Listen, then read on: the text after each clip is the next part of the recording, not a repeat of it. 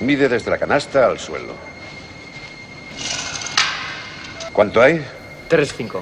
3-5. Os daréis cuenta que mide exactamente lo mismo que nuestra cancha de Hickory. Id a cambiaros para entrenar. Final five seconds. Durant! In a 51-point quarter. Harden time again. Takes it inside, draws a foul, gets a basket. For Thanksgiving. Indeed. Got it. Here in the corner, Luca.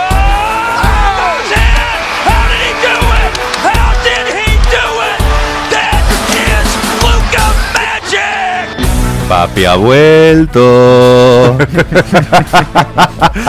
Me perdí una semanita, soy David de Favoro, la semana pasada no estuve, pero por suerte se encargaron de mantener esta flota Sergio Pérez, Hola a todos, ¿qué tal? Alberto Rodríguez Buenas tardes. y Jacobo Fernández Pacheco. Hola David, hola a todo el mundo. ¿Qué, qué tal lo pasaste la semana pasada? Fenomenal. Bien, Bien. Me- eh, le empiezo a coger el gustillo a ser esto del presentador en funciones, ¿eh? Te aviso. A ver, Pérez, ¿dónde estuvisteis la semana pasada y ahora? Pues estamos en directo en lgnradio.com. Alberto, ¿dónde más nos pueden seguir? Pues desde que esto empezó nos pueden seguir en Twitter e Instagram como arroba zona 305 podcast. Y Jacobo, si no nos escuchan en directo, ¿dónde se nos puede escuchar? Pues nos pueden escuchar en diferido en 10 plataformas que hemos recordado de memoria hoy mismo, que son Evox, Anchor, Spotify, Google Podcast, Apple Podcast, Stitcher, Breaker, Radio Public, Opencast y Opencast y Pocketcast, perdón, que estamos en todas ellas como Zona 305. Bueno, pues nada, eh, arrancamos programa y además con formato nuevo, con secciones nuevas. Empieza esta, digamos, la segunda temporada de manera más oficial. La semana pasada era una previa centrada al Mundial. Esta semana vamos a tener todos los cambios que hemos estado preparando este verano. Y nada, esperamos que os gusten a todos. Y empezamos con las noticias.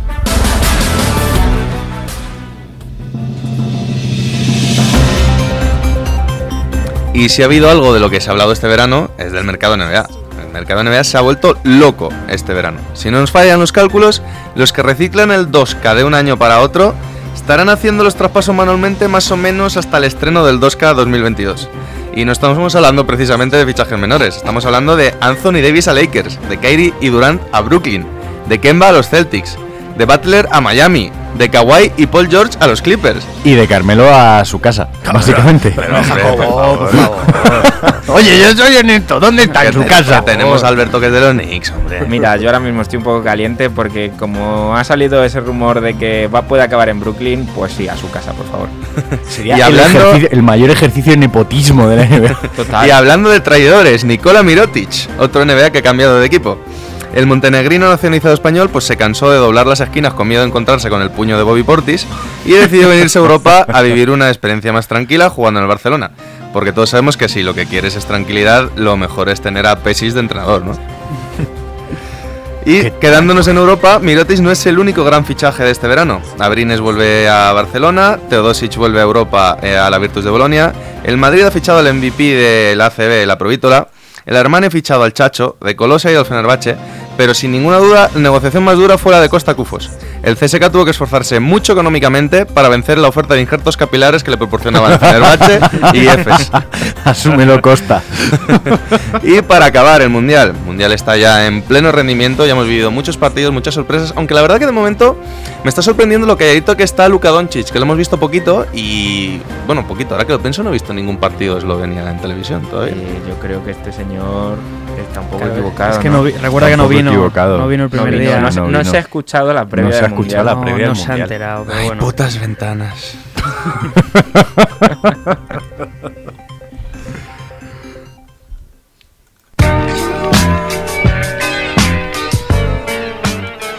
Bueno, y quedándonos en el Mundial, eh, vamos a hablar un poquito, vamos a hacer un par de preguntitas cortas, rápidas, y luego nos centraremos un poco en el papel de España hasta el momento, ¿vale? Para arrancar, me gustaría que me dijerais cuál ha sido vuestra sorpresa positiva hasta el momento en este Mundial. Bu- Empiezo yo, por ejemplo, con República Dominicana, ¿no? Esa clasificación sorpresiva, pero en general mi sorpresa son los equipos sudamericanos y centroamericanos. Porque recordemos que hay dos plazas para los Juegos Olímpicos, que serán los dos mejores clasificados, y es que se han clasificado para la segunda fase seis equipos. Que ha sido sorprendente. Equipos como Venezuela, República Dominicana, Brasil, ¿no? Ganando a Grecia. Para mí han sido una sorpresa el nivel de juego que han demostrado. Equipo sorpresa. Bah, sorpresas pocas, sí. Equipo, jugador, mm, situación, lo que quieras, no tiene por qué ser un equipo en particular. Eh, jugador sorpresa me quedaría con probablemente Ersan Ilyasova, porque para una vez que ha rendido con su selección, la, la selección le ha salido el tiro por la culata, pero estoy contento con el campeonato que ha hecho él. Mm, no me lo esperaba en absoluto. Y creo que han dado un puñetazo en la mesa, aunque con mal resultado, interesante gracias en parte a, a su liderazgo. En lo de Turquía ha sido un si ya saben cómo me pongo para que me invitan en toda regla. Porque el casi ganarle a Estados Unidos, luego salir en primera ronda.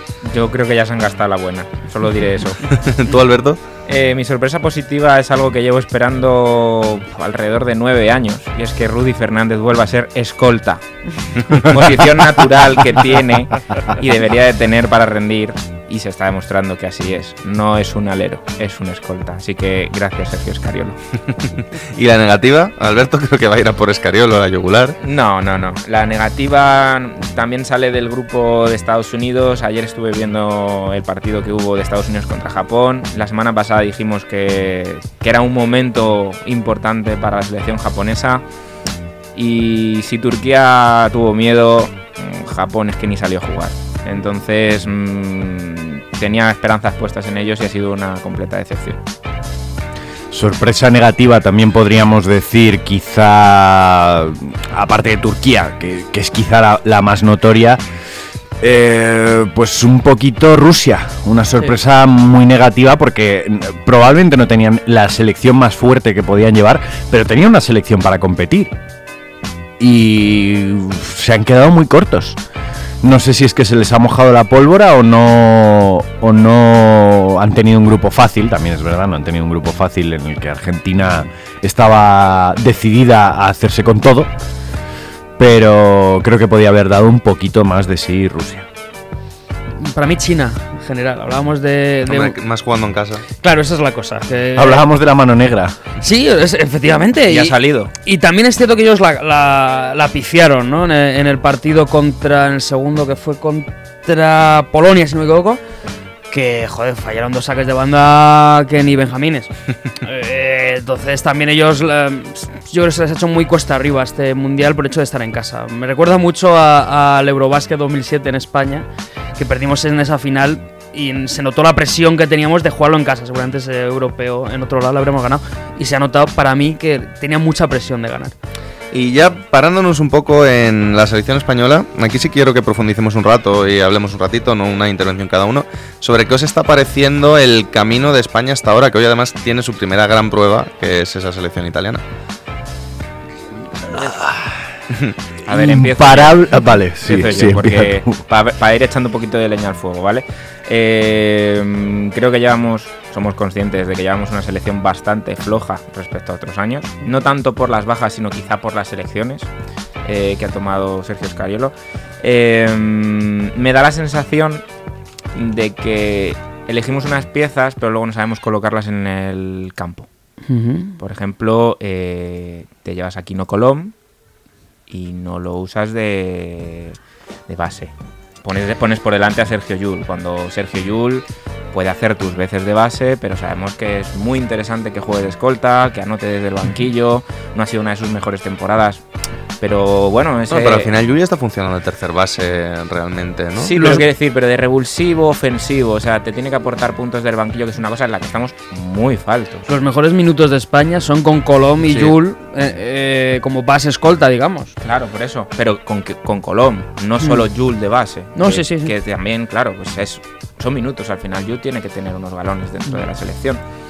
Sí, pero Eh, yo lo que voy es que necesitas un tercer base. Mm, No Sí, puedes jugar con rotación de dos. Y si que- es el único tercer base que tienes, algún minuto va a tener que jugar. Es en que lo veo como segundo base. Ahí es donde está la crítica. Lo veo como segundo base. No, pero el segundo base, o sea, yo hablo de minutaje. Ah, bueno, eso sí, por el supuesto. segundo base me parece que es evidente que es Colón y Jules se queda con el rato que quede disponible.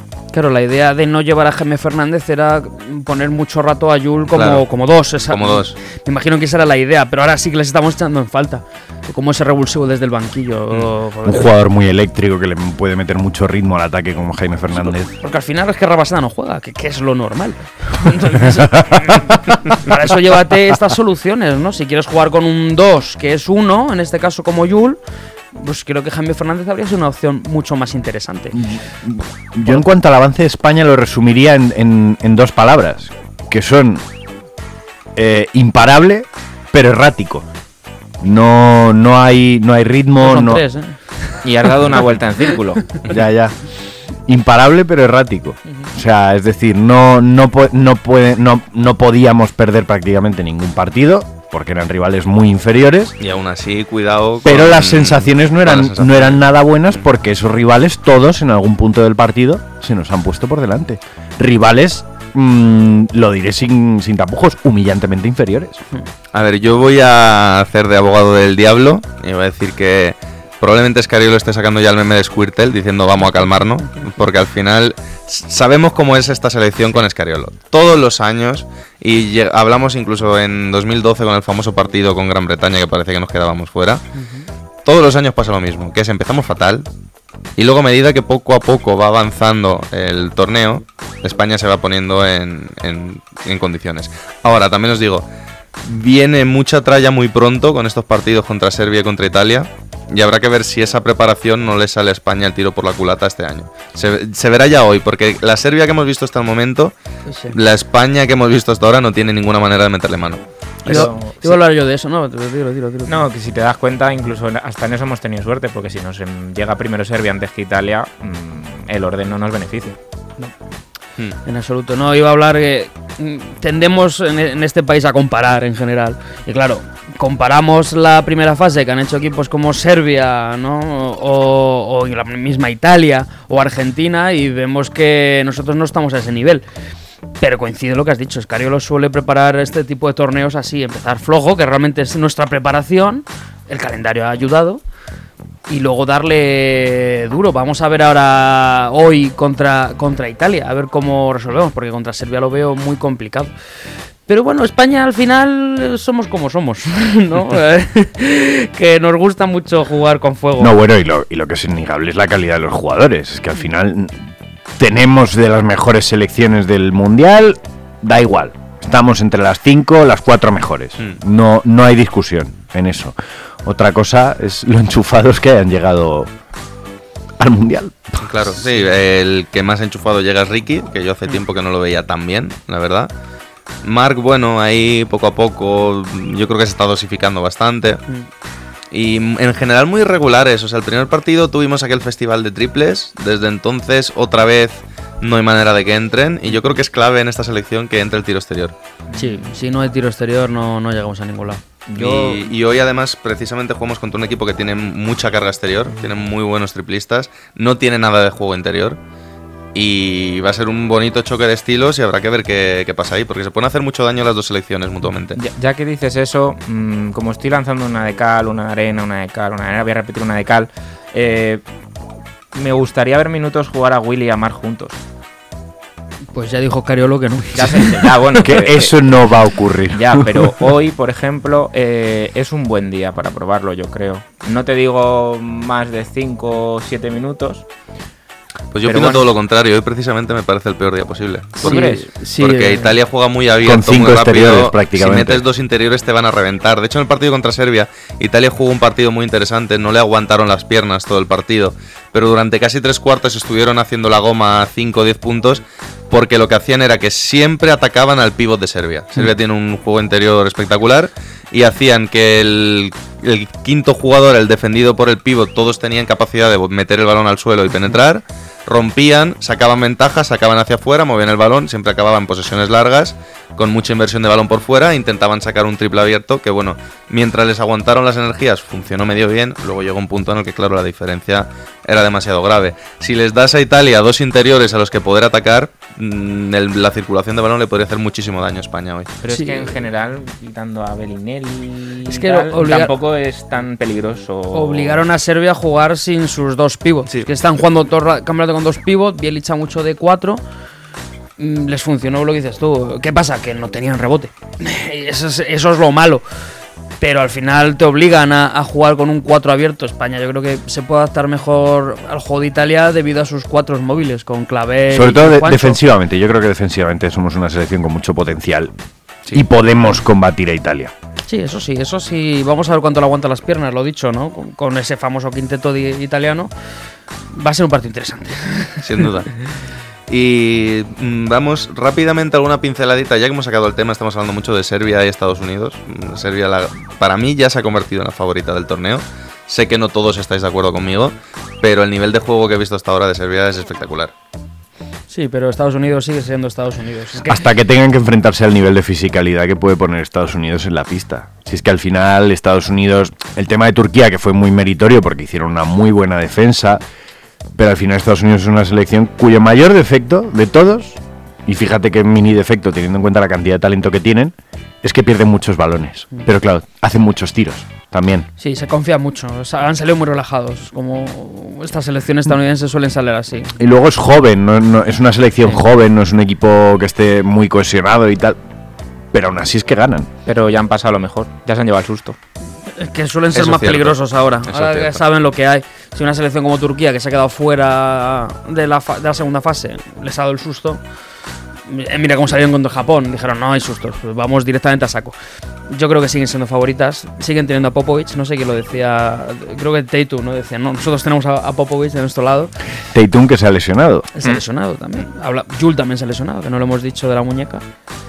Pero para mí Estados Unidos sigue siendo favoritas porque pueden jugar como ha jugado Italia eh, contra Serbia en un hipotético cruce, pero encima tienen más banquillo y tienen más físico, por lo cual aguantarán las piernas. Entonces vamos a ver cómo, cómo se, se va, o sea, cómo va el campeonato, pero para mí siguen siendo favoritos, porque al final son muy buenos. Bueno, si os parece, lo dejamos aquí. Nos vamos ya a nuestra nueva segunda mitad del programa, que ahora veremos un poquito cómo funciona esa dinámica. Bien. Síguenos en redes. Estamos en Twitter e Instagram como arroba zona 305 podcast. Zona 305. Únete al equipo.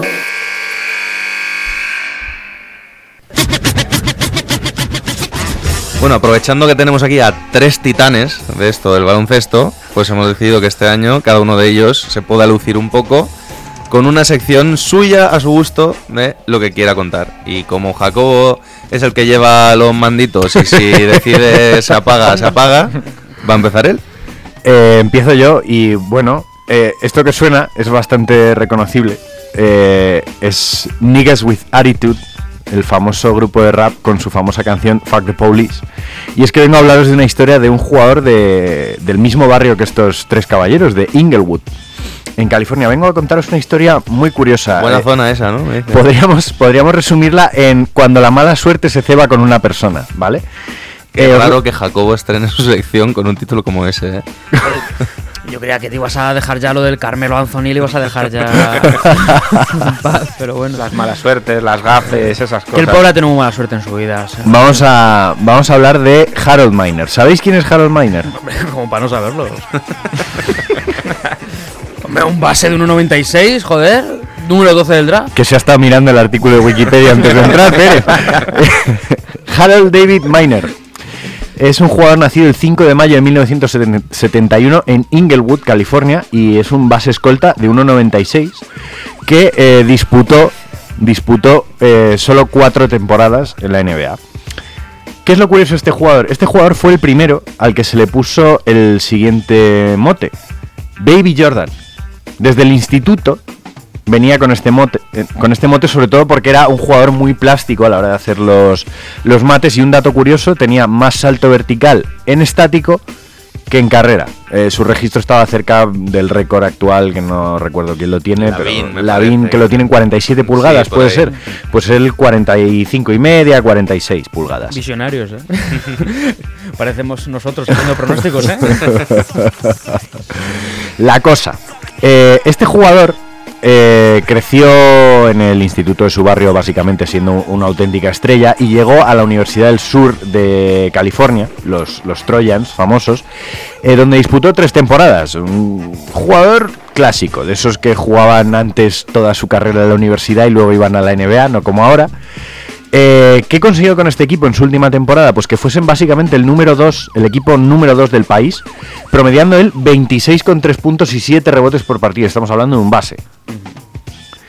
Se creía que eran candidatos a todo Pero, ¿qué ocurrió? Pues que uno de los buzzer beaters quizás más famosos de la historia del baloncesto americano, pues les truncó las, las opciones. Factor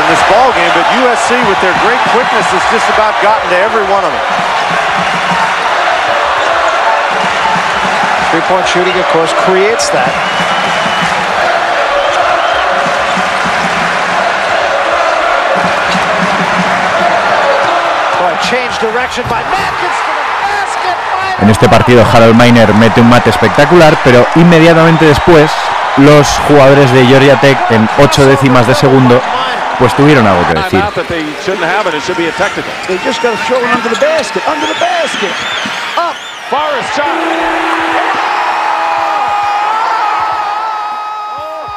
Con 8 décimas para el final, eh, Georgia Tech se cargó los sueños de alcanzar la gloria prácticamente de Harold Miner, que era la única estrella de aquel equipo de, de California. Pero bueno, tuvo una buena carrera universitaria, 23,5 puntos por partido y 5,4 rebotes, lo cual no está nada mal. Estamos de acuerdo, ¿no? ¿Tenemos, ¿Tenemos el dato de asistencias por No, partido? no tenemos el dato tenemos de asistencias porque era tremendamente bajo. Asistencias negativas, a lo mejor eh, dio menos que partidos. Se las dio al otro equipo. Daba Este- menos, menos asistencias en pista que asistencias a clase. Miner, la cosa es que Miner llegaba a la liga como una mm, como una futura estrella. Tanto es así que en el verano previo a su draft, el de 1992, firmó un acuerdo con Nike USA por un porrón de dinero entonces que era más o menos 60 o 70 millones de dólares. O sea, un porrón son entre 60 y 70 por ley, ¿no? Entonces, eran un Entonces, porrón. o sea, entonces, ahora por ahora ley- firman contratos de 225 millones de dólares, entiéndeme. De los de la época. De los de la eh. época. De los de la época. Hombre, estamos hablando de los años De los 90. antiguos dólares. Que- que hace 20 años, Pérez. Toda, to- toda en esta época no habías nacido. 30 ya, macho, ya. La cosa. Tras firmar este contrato, eh, Harold, nuestro querido Harold, fue elegido, Harry para los amigos. fue elegido en el número 12 del draft por el siguiente equipo.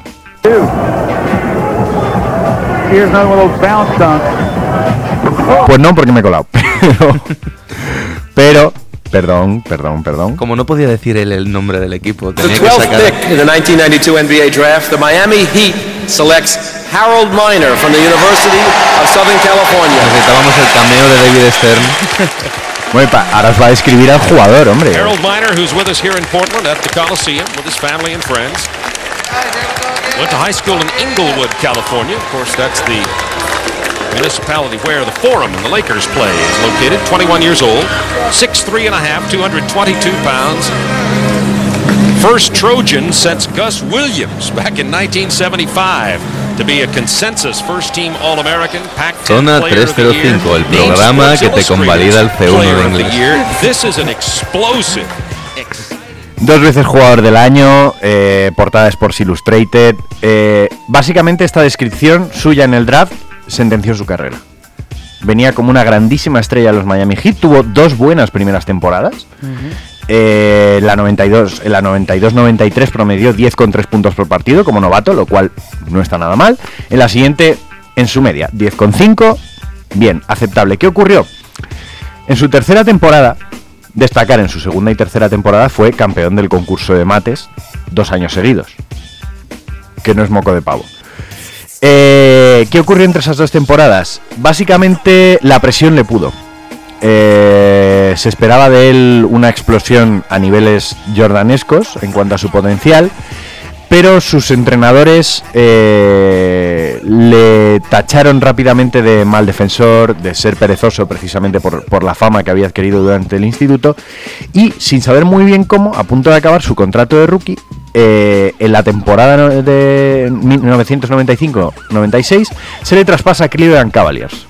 Un equipo que por aquel entonces era puramente defensivo y en el que él no tenía cabida y en unos 7 minutos promediaba 3,2 puntos por partido. Eh, inmediatamente después de acabar esta temporada fue traspasado a los Toronto Raptors y anunció su retirada. Harold Miner tenía 27 años. No, corrijo, 26 años. ¿No estaba para Riley de entrenador en Miami en su época?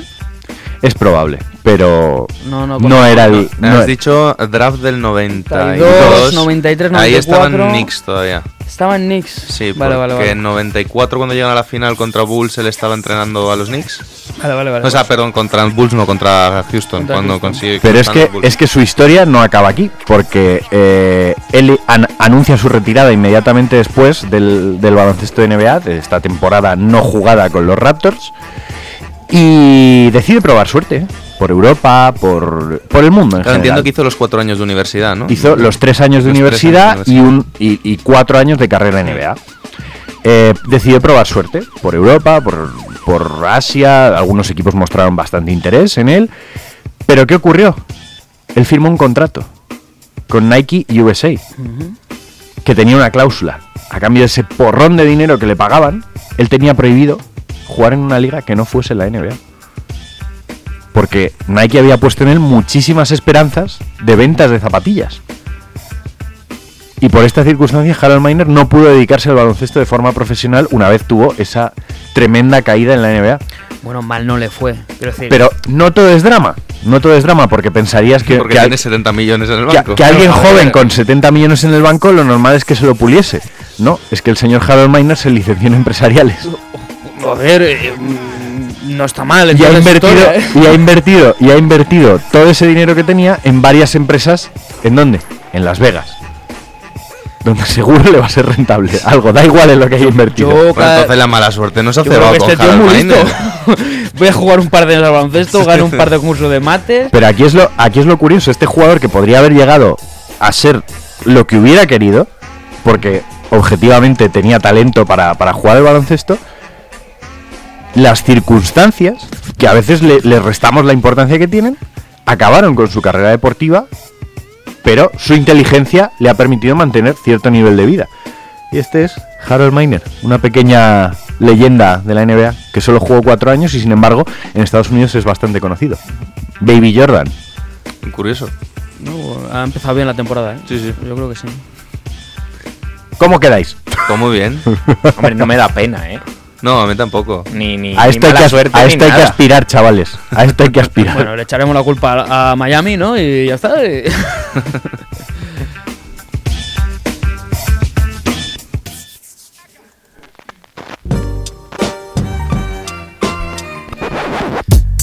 Bueno, esto hay siempre una vuelve, cosa eh. que siempre vuelve, que es el jugador misterioso. La única diferencia es que como ahora vosotros vais a tener mucho trabajo, pues me iré encargando yo de soltar estas pildoritas. y la primera es que este jugador fue la sexta elección del draft de 2008. Vale, Ah, lo dejo. buen dato. Vale. Yo puede que hasta ya me lo sepa. Síguenos en redes. Estamos en Twitter e Instagram como arroba zona 305 podcast. Zona 305. Únete al equipo.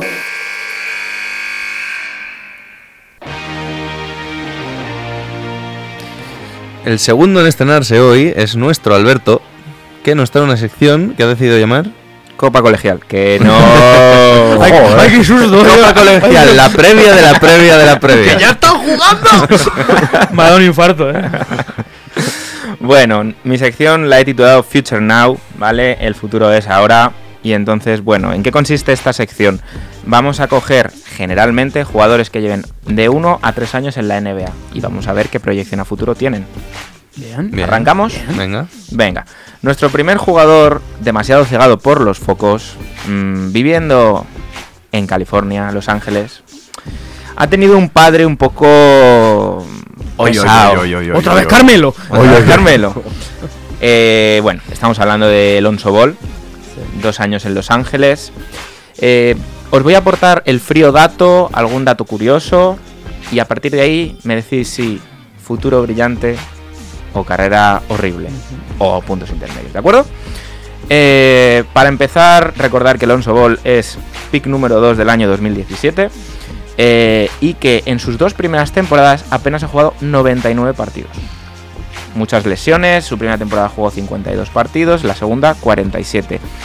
Solo ha conseguido promediar 10 puntos, sí que sus asistencias no están mal, 6,4, teniendo en cuenta que en el equipo en el que ha militado uno de sus años ha estado Lebron. pero muchas dudas en cuanto a su tiro, en cuanto a su liderazgo, también a lo mejor esa presión que ha habido en Los Ángeles, eh, un lamentable 43% desde la línea de tiros libres. Sí, lamentable, sí, sí, lamentable. Entonces, bueno, ¿qué os parece un pick 2 en Los Ángeles que ahora tiene una nueva oportunidad lejos de los focos en New Orleans Pelicans? Va a tener una proyección buena, va a tener una proyección mala, eh, va a estar ahora en el equipo adecuado. Yo os digo mi proyección el último. Yo, a ver, yo creo que una, cosa importante del, factor que sea un, un número 2 del draft es que que te drafteen alto no quiere decir que estés destinado a ser una estrella siempre. Hay muchos jugadores que se, ha drafteado, se les ha drafteado muy alto en la NBA y han tenido carreras larguísimas y han sido lo que se esperaba de ellos. Es decir, se me viene a la cabeza Emeka Okafor.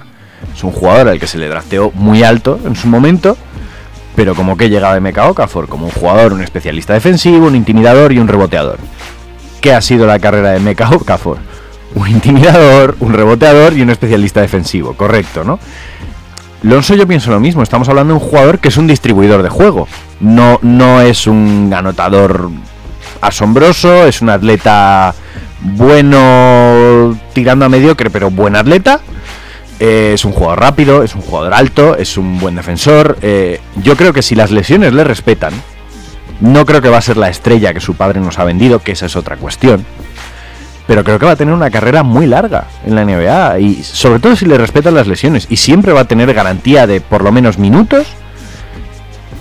Y hombre, yo espero y confío en que a la larga, como cualquier jugador del mundo, mejorará ciertos aspectos de su juego.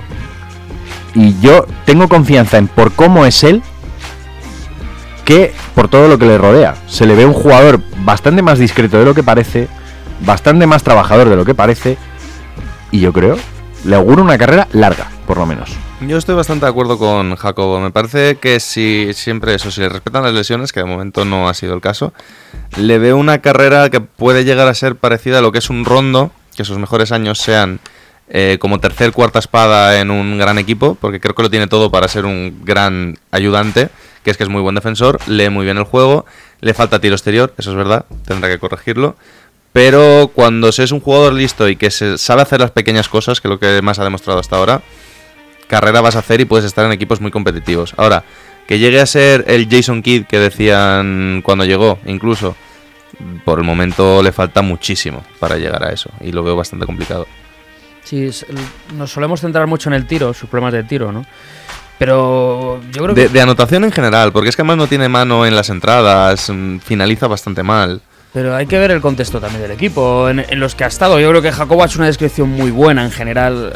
Es un gran defensor, eh, es un tío listo, es un gran distribuidor. Creo que la presión de Los Ángeles, en parte por lo que son los Lakers y en parte por la que le ha puesto su padre, eh, le ha podido. Eh, sobre todo por esta, crear las expectativas, ¿no? Se esperaba que su primer año, pues 25 puntos por partido y un triple doble. Pues mm, no, hombre, no. Vamos a ir con calma. El primer año creo que hizo un 10 puntos, 5 rebotes, 5 asistencias o algo así, que son unos números joder, bastante Muy buenos. sólidos. Te ayudo, te ayudo. Sí. 10 puntos, 6 rebotes, 7 asistencias. Joder, 6-7. Es que no está nada mal para ser su primer año, Sí, un base. un es que estamos hablando de un base rookie. Entonces creo que son buenos números. ¿Qué pasa? Que, que se esperaba de él que liderase a los Lakers hacia el- la victoria, como, como si Magic fuese... vino a decir que iba a superar sus números de asistencias. Claro, pero es que también han ido a hablar los más bocas de todos. Creo que le espera una carrera mm, mejor de la, de la que ha visto se ha visto los Lakers. Es decir, yo creo que este tío va a ser All-Star, para empezar. No sé cuándo. Seguramente dentro de, de tres o cuatro años en vista. Pero creo que va a ser un tío All-Star y creo que va a ser un jugador muy interesante para cualquier equipo que quiera ganar un anillo. Y no estamos hablando de que está en un sitio perfecto para empezar a brillar, como son esos Pelicans que van Sí. a jugar muy rápido, que le va a, va a sacar cinco asistencias por partida solo en alley-oops a, A Zion. Zion, más todo lo que saque. O sea, creo que es muy buen sitio para crecer. Último dato y voy yo. Eh, Alonso Ball es, eh, junto a Magic Johnson y Jerry West, el único jugador que en su año rookie ha hecho dos triples dobles. No, no está mal. No está nada Un mal. buen dato. Eh, también decir, pues bueno, eh, creo que como decís, eh, salir de los focos, alejarse de su padre, ir a un sitio más tranquilo como puede ser New Orleans, no ser esa primera estrella porque vas acompañado de... Se le ha visto, se le ha visto bien en Nueva Orleans. Estos primeros meses que ha Sí. estado él posteando en Instagram y demás, se le ha Pero, visto a pero a gusto. gusto, claro, porque te quitas toda esa presión, todo ese sensacionalismo que hay en California. Y bueno, no es la primera espada. Cosa que a lo mejor en sus dos primeros años se le ha exigido un poco más. Un equipo todavía por construir como eran los Lakers hasta este año. Y pues con Zion, con Brandon Ingram, eh, tienes a Holiday. Mm, yo auguro que este va a ser el año en el que pegue su primer salto de calidad y Lonzo Ball All Star en algún año, como dice Sergio Pérez, pero no más de ahí. O sea, MVP no le vemos, ¿no? No, yo tampoco, ¿eh? No MVP. eh, Hall of Fame creo que tampoco, y me adelanto ya. Dependerá de cómo sea su carrera en cuanto a números finales y títulos, quizá. Sí, pero lo que decía David, estoy de acuerdo. Es un jugador que en cualquier equipo aspirante encaja, porque yo creo que cualquier equipo aspirante necesita un base distribuidor inteligente y que sepa jugar a esto. Pues chimpún. Primer jugador listo. Primer jugador listo. Y ahora vamos con el segundo. El segundo. El segundo mm, tiene oh, en su equipo a alguien que se le parece mucho, que llegó después de él. Lo que pasa es que este jugador tiene un perfil un poquito más defensivo, que a mí personalmente me gusta mucho. Y hablamos de Jalen Brown. Mm, Vale. Jalen Brown. Jalen Brown, un año antes de que llegara Alonso Ball, pick número 3 del año 2016. ¿Qué está pasando con Jalen Brown? Es ese jugador que tiene tanto potencial como para llegar a ser All-Star. Ha llegado Jason Tatum y lo ha opacado, lo ha llevado a su sombra un poco por esa calidad, que, ese brillo que desprende Jason Tatum. Vamos con los datos, ¿vale? Es un jugador que no tiende a lesionarse, siempre ha jugado más de 70 partidos. Eh, sus minutos han ido evolucionando hasta estabilizarse en torno a unos 25 minutos por partido. Y su mejor temporada fue su segunda temporada, casi 15 puntos por partido. Pero bueno, todavía anda eso, sin explotar ofensivamente, porque creo que nos hemos dado cuenta que es mucho mejor como especialista defensivo y anotador que solo como anotador puro.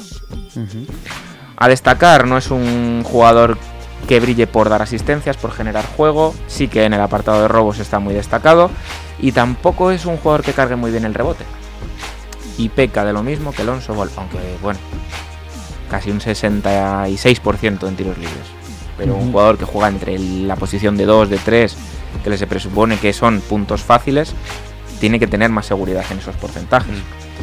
Entonces, mm, también sumamos que sus tres años ha tenido playoff y ahí ha subido un poquito el nivel. ¿Qué hacemos con Jalen Brown? Bueno, pues como ya he empezado antes, empieza ahora. Eh, yo cuando veo a Jalen Brown, veo, eh, no ya porque sea un jugador que a mí me guste personalmente, sino por sus características, la versión, por fin, modernizada de Trevor Ariza. Veo un jugador de complemento fantástico para cualquier equipo, un jugador que es, sí es cierto, no tiene grandes números reboteadores, pero es tremendamente fuerte, tremendamente rápido y tremendamente inteligente. Es un jugador muy inteligente jugando en la pista. No solo defiende con su cuerpo y sus, y sus cualidades físicas, defiende con la cabeza, tampoco tiende a cargarse de faltas. ¿Qué más podría decir? Eh, tiene todos los recursos, podríamos decir que tiene el, el pack básico en ataque. Puede hacer de todo, puede tirar, puede penetrar, mm, es capaz de echar el balón al suelo puntualmente.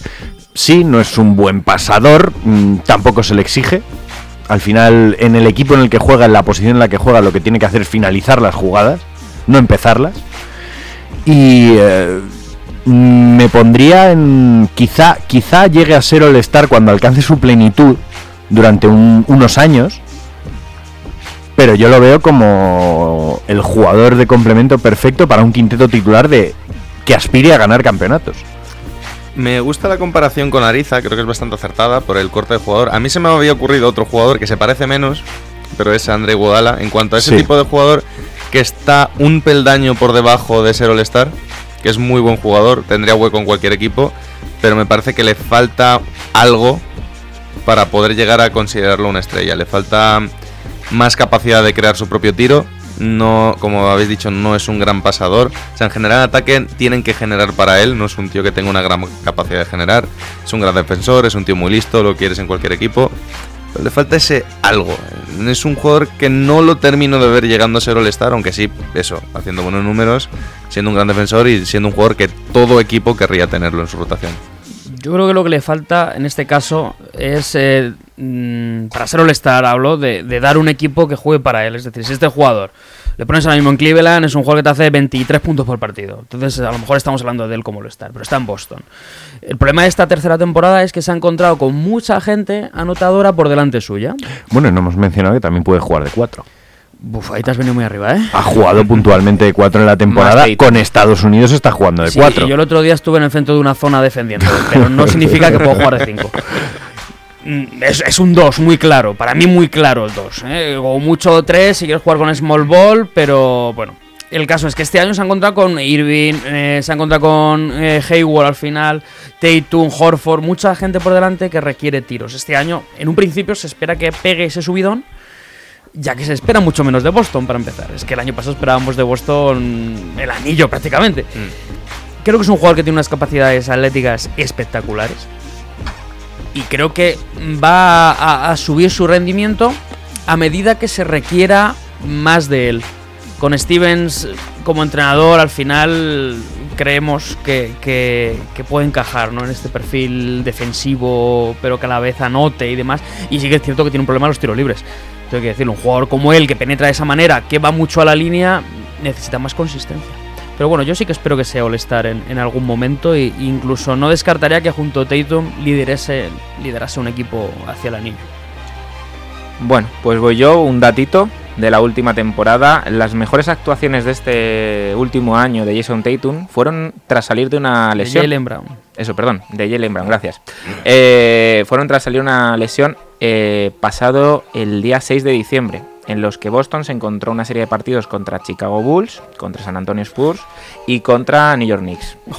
Casualidad, Uf, vaya, casualidad, Knicks. ¿verdad? Lo, lo más de lo más, ¿eh? Los Claro, Bulls y los en mi pueblo eso se dice hacer leña del árbol caído, ¿eh? Correcto. Con esto quiero decir y enfocar que no le tengo tanta esperanza a esta progresión de Jalen Brown siempre y cuando siga en Boston Celtics.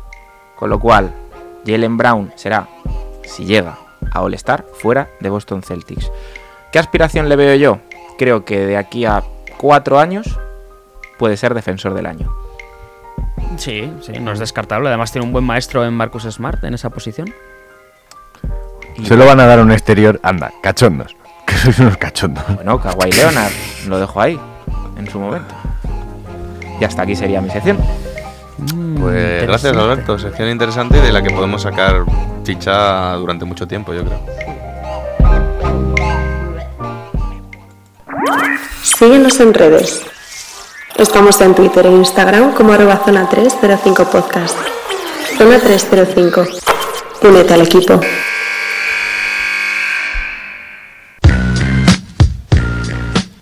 Bueno, segunda pista del jugador misterioso. El padre de este jugador eh, ha ganado la Euroliga y como jugador, importante, y ha compartido vestuario y habitación con Mike D'Antoni. Ya sé quién es.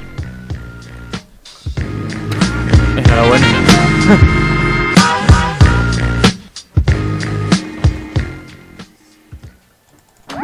Síguenos en redes. Estamos en Twitter e Instagram como arroba zona 305 podcast. Zona 305. Únete al equipo. Como veis, nunca es suficiente promoción. Bueno, Pérez, ¿puedes decir que lo mejor para el final? Por supuesto, por supuesto. Y viene tu sección. Bueno, hoy, hoy os traigo mm, un concurso. ¿Vale? Eh, ¿Cómo? Sí, sí, eh, increíble, ¿verdad? Os voy a hacer una serie de preguntas a cada uno. Eh, tenéis que adivinarme eh, de qué estamos hablando. Os voy a dar una pista inicial. Cada uno tiene una cosa diferente. Eh, vamos a hacerlo por puntos. O sea, esto voy a hacerlo durante toda la temporada. Por lo cual, mm, voy a ir acumulando puntos. ¿Cómo, cómo se nota que somos entrenadores, eh? Aquí eh. lo apuntamos todo. Entonces, explico la dinámica del concurso. Yo voy a empezar, por ejemplo, con Alberto. Con el más débil. En este caso, fíjate si he sido bueno, que es la más fácil. Entonces, eh, cuanto antes adivines de qué estamos hablando, más puntos te llevas. Vale. Son un total de 7 preguntas. Si aciertas a la primera, te llevas 7 puntos. A la segunda, 6. Pues me he dejado, me he dejado la sintonía, el chan chan fuera. No pasa nada. Pero bueno, ha quedado claro, ¿no? Como Sí, cuál sí, es la dinámica. Perfecto. Pues vamos con Alberto. Estamos hablando de una selección. ¿Vale? Hoy va todo un poquito a raíz del mundial. Vale. ¿Vale? Va ¿Cómo hilamos? ¿Cómo Entonces, hilamos? la primera pista es que esta selección ha tenido 16 seleccionadores diferentes. ¿La sabes? A lo largo de su De historia. su historia, sí. No. Vaya por Dios. Qué Ta- inesperado. También hay que decir que las pistas irán de mayor dificultad a menor dificultad. Pero bueno, vamos con la segunda pista, que es que esta selección obtuvo un medalla en su primer mundial. Mm, mm, mm, mm, mm. No, Buah, vaya por Dios. me voy a llevar cero puntos, verás. Bueno, bueno, calma, paciencia. Vamos con la siguiente, que es que en los mundiales ha ganado más medallas de bronce que de plata. Más de bronce que de plata. Oro parece, plata no es. Plata no es. Igual es de bronce. de plátano.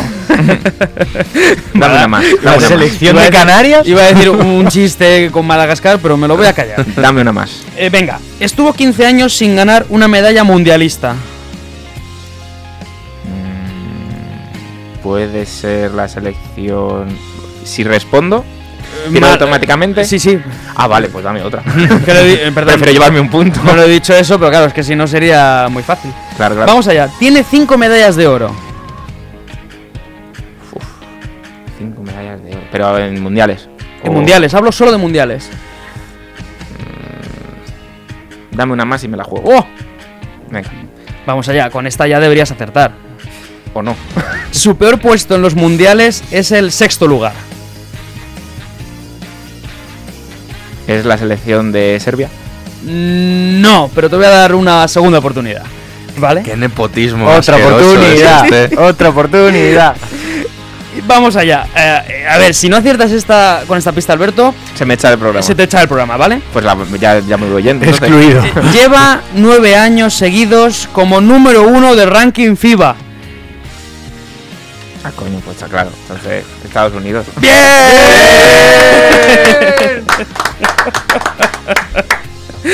Ay, Dios mío. ¡Ay, Dios mío! Un puntito para Alberto. Bueno, hay que, Bien, empezar, Estrenado, estrenado. Claro, claro. hay que empezar con seguridad, ¿no? Sí. Vale. Que lo mismo yo fallo. Venga, vamos con Davide. Vale. Eh, estamos hablando de un campeonato. ¿Vale? Me tienes que decir eh, sede y año, puede ser. Vale. ¿Vale? Vamos con, con la primera pista, que es que Puerto Rico ganó sus primeros seis partidos. Buena pista. Buena pista. Vale. Eh, siguiente, que es que España cayó eliminada en la primera ronda tras perder contra Estados Unidos y Grecia. Mm, siguiente. Vale, vale, perfecto. Estados Unidos ganó el último partido que jugó, pero no quedó invicta. Vale. ¿Sí? Sigamos. Perfecto. Bueno, dice Jacobo que la sabe. Bueno, mm, habría que verlo. Eh, fue el último mundial sin MVP. Estamos en blanco todavía, ¿no? Admito que era un poquito más difícil este, este, en este caso las preguntas. Eh, el máximo anotador fue Oscar Smith con 34,6 puntos por partido. Vale. ¿Otra? Eh... Sí. Vale. O sea, esta pista ya es fácil, ¿eh? Mm. Se disputó en Argentina.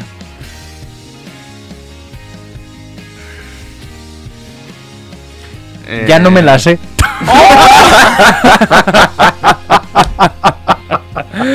Mira que te he dicho sede y año. Dime ya, el me has año. dado uno. Eh, no lo sé, yo es que mm, ese año me sé a partir de 2002. Oh, Dios. Entonces, 98 no puede ser. No, espera, no- 96. Última pista. No, en el 94 es cuando ganan con Shaquille, ese seguro que no perdieron ninguno. ¿El 98 en Argentina? Mm, No, error. Dale otra oportunidad. Voy a como dar mí. la última oportunidad con la última pista, que es que lo ganó Yugoslavia. Eh, el último que ganó, Yugoslavia fue el del 90. Pues el 90, Argentina 90. Eh, me da miedo porque todos estamos sacando solo un punto, con lo cual digo, Pérez, eres un capullo. Otro puntito para David. Alberto empata en primer lugar, no pasa nada. Vamos con Jacobo, que es el jugador, ¿vale? Es un jugador. Campeón NBA. Vale, no me la sé. ¿No lo sabes? Hay muchos. Increíble. Hay muchos. Vamos allá. Promedió 23,9 puntos en su primer mundial con 19 años. Vale. ¿Vale? Su primer, en su primer mundial. En su primer mundial. O sea, ¿cuántos puntos me llevo si acierto ahora? 6. Dirk Nowitzki. No. Vale. Te queda una oportunidad. Vale. ¿Vale? Una oportunidad. Fíjate este dato. 100% en tiros libres en su carrera en NBA. Pequeña mini pista. Solo jugó 26 partidos. Vale, Pero son 100% en tiros libres. Hay que meterlos. vale. ¿Vale? Nada, ¿no? Nada.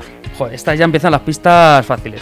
Portó la bandera de su país en los Juegos Olímpicos de Sydney 2000. Next. Vale, no pasa nada. Jugó cinco Juegos Olímpicos. Es Juan Carlos Navarro. No. ¿Está- ¿Está eliminado ya? Ahora sí, eliminado. Le- ¿Puedo? sí, no, mira, le voy a, le voy a dar Ah. una, una última oportunidad, ¿vale? Porque está siendo valiente. Última oportunidad. Pero bueno, ¿crees que lo sabes, David? Tengo un nombre en mente que me puedo estar equivocando, pero se me ocurre. Mm, la- anótatelo y luego lo, lo- me lo dices. Vamos allá, penúltima pista. Esta ya tienes que saberla. Este australiano, No, no. lo vaya sé. por Dios, siempre jugó en los Melbourne Tigers, siendo titular en los 612 partidos que disputó.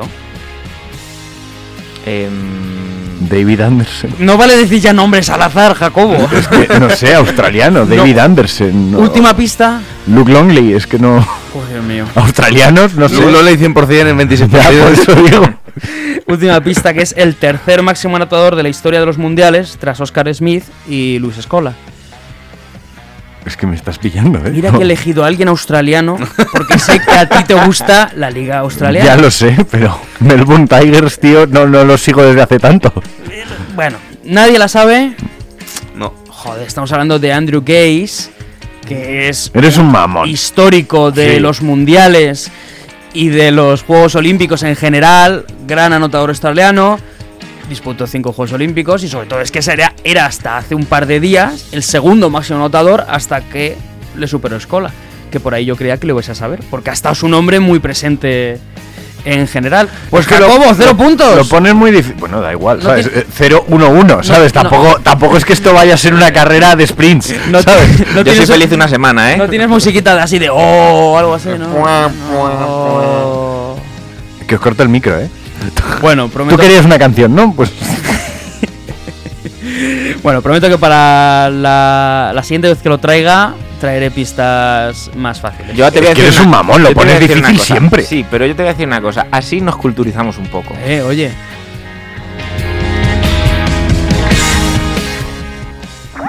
Síguenos en redes. Estamos en Twitter e Instagram como arroba zona 305 podcast. Zona 305. Únete al equipo.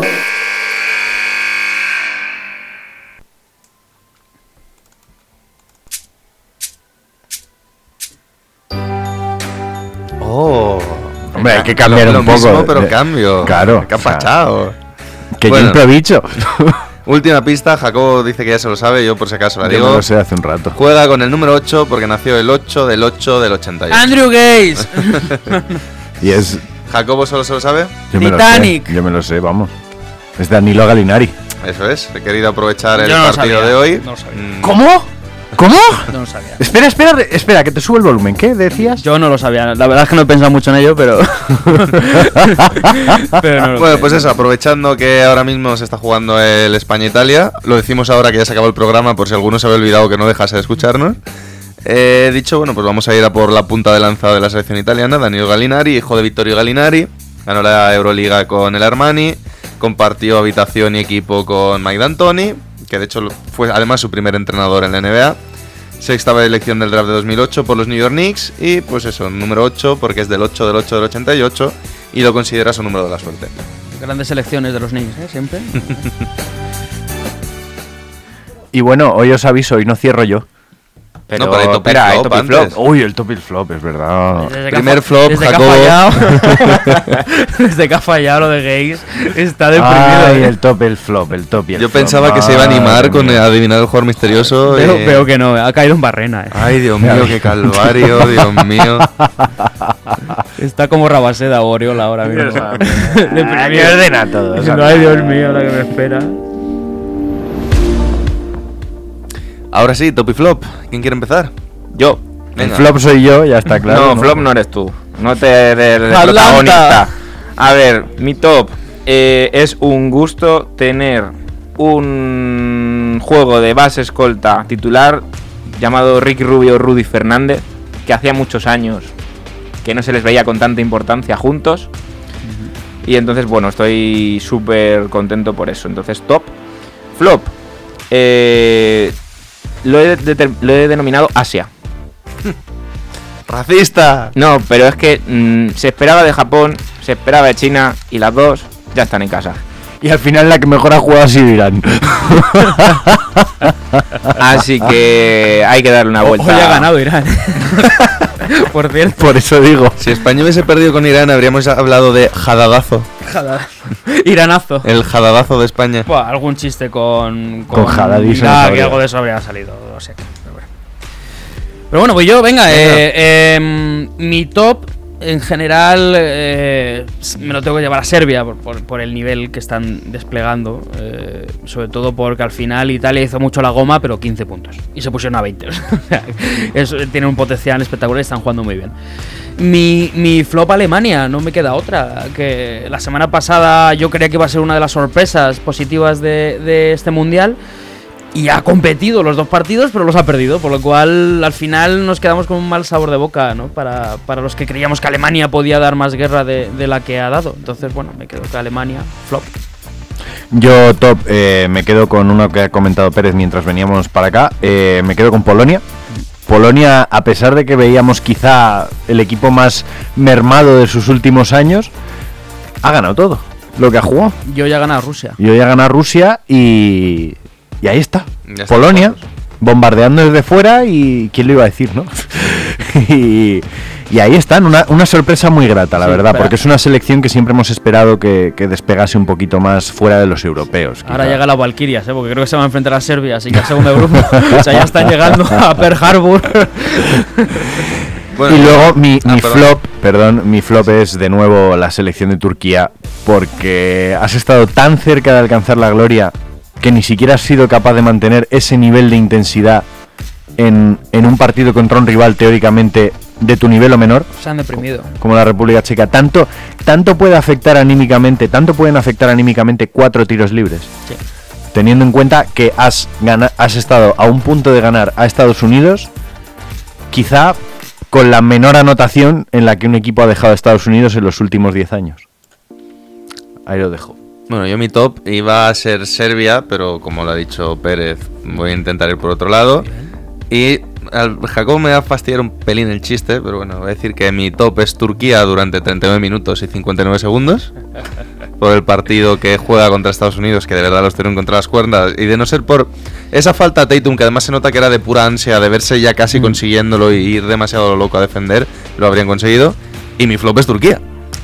Porque no puedes hacer eso y luego eh, colocarte como te colocas, perder el siguiente partido sin- casi sin pelear y quedarte fuera del mundial sin pasar siquiera a segunda ronda. A ver, seamos honestos, lo que no puedes es fallar cuatro tiros libres seguidos. Voy a ser, voy a ser un que te poquito pagan, que te pagan, macho. abogado del diablo y os invito a ver los porcentajes de Balbay y de Osman en tiros libres. Sobre todo los de Balbay, que, que son malísimos. Y Osman no, tampoco es un gran tirador.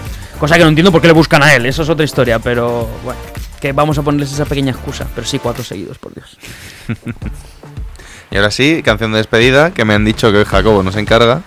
Se encarga nuestro señor Sergio Pérez, ¿no? Por desgracia. No, Sí. por desgracia no. Aquí se prometió algo la semana pasada y vamos a proceder a ello. Bien, Alberto, Las bien. cosas, las cosas que me hacen que me hacen prometer para dejarme tranquilo, ¿eh? Sí, o sea, se prometió y se va a cumplir. Yo antes Eh, de que digas nada, solo pido al director que disfrute. Disfruta la canción, ¿no?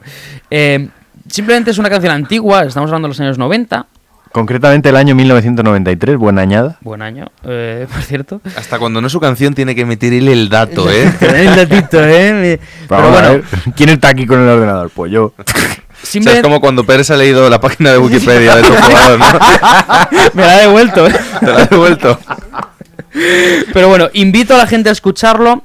Y sobre todo que luego nos comente en las 10 plataformas que tenemos diferentes de audio, o por Twitter, o, por donde sea, si esta canción, pues qué sensaciones les transmite y si les recuerda alguna. Estamos hablando de, de Sándalo, el grupo Sándalo, que ya se lo dice todo, con, con la canción Te Informo.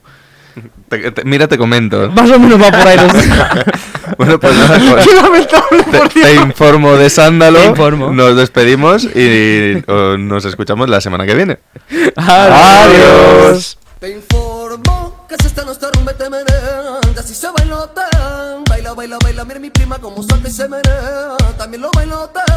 Te informo que si esta no está rumba te menea. Que si se bailó tan. Baila, baila, baila. Mira mi prima como salta y se menea.